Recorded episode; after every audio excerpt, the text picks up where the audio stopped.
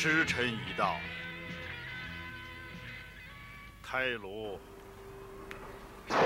话说孙悟空在太上老君的八卦炉里练就了火眼金睛、铜头铁臂。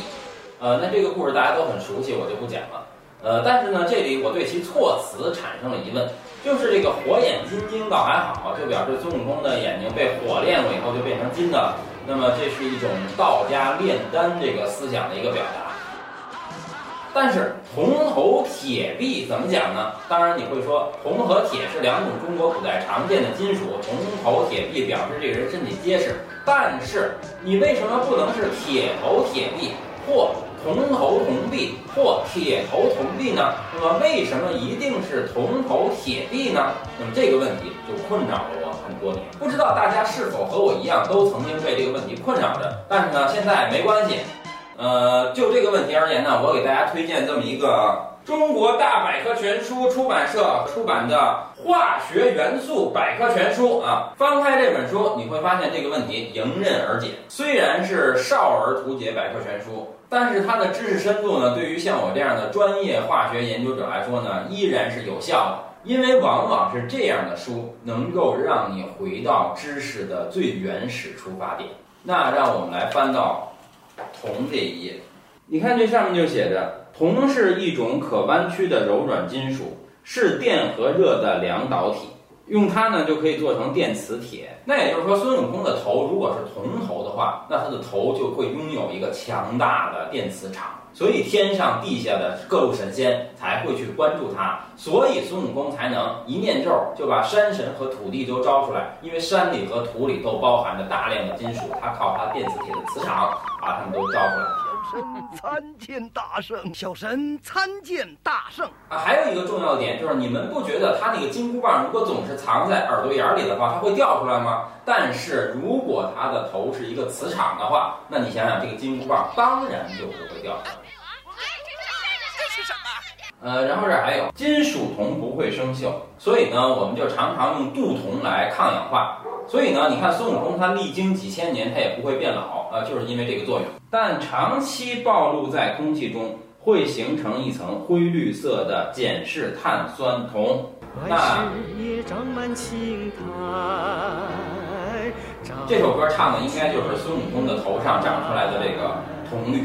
就是以前啊，我总不理解为什么孙悟空拔一根汗毛就能变成好多个小孙悟空。那我们看这一边这一页，就有一张巨大的铜丝的图。那你们仔细观察过铜丝吗？那么你看这张头铜丝的时候，你有没有想到它其实很像呃人或动物的毛发？所以如果孙悟空的头是铜头的话，那他的头发就应该是铜丝。那我们都知道啊，铜丝呢，在有限时代是电视和电脑的重要传播信息的一个途径。那每一根铜丝里呢，就可能包含着一个信息，所以每一根孙悟空铜头上的铜头发丝里，就包含一个完整的孙悟空的信息。那综上所述，孙悟空的种种属性表明了他的头必须是铜的，而且猴子的脸发红，这也正好是实验室提纯的铜的颜色。呃，那然后我们再来看一下铁。首先，孙悟空呢，我们都知道他是从石头里蹦出来的，而蹦他的那块石头呢，应该是女霍普天的时候炼出来的，圣殿剩下的一块石头，那应该也就是一般我们所说的铁陨石。然后呢，当我们翻到铁这一页的时候，人体通过铁来形成血红蛋白，血红蛋白是血液中可以携带氧气的一种物质。呃，它有助于细胞产生能量，维持人体各项机能的正常运转。所以呢，孙悟空之所以这个就是精力充沛、力大无穷，应该都是铁起到的作用。呃，不然他怎么会有那么大的力气来拿得动这个定海神针呢？啊，对呀，定海神针它也是铁呀，就是神铁。所以你说这个故事里。这世界上有那么多比铁更沉的金属，他为什么非要用定海神针，非要用铁的呢？就是因为这个兵器跟孙悟空是合一的，它是孙悟空身体的延伸，所以孙悟空的身体是铁的，它就也得是铁。再短些，再细些。然后你看铁的这一页，在一开始就写了，地球上大部分的铁都存在于熔融状态的高温地核中。那这意味着什么？铁都在地核里面存在。那你想到了什么？就是孙悟空曾经去地下大闹过阎罗殿。你看，这不就是这个神话的一个物理事实吗？呃，所以我们平时在家呃看百科全书的意义，其实并不在于获取知识，因为在现在这个时代，能获取知识的形式和途径太多了。那么百科全书的意义就在于，呃，它就摆在这儿，它是个实体。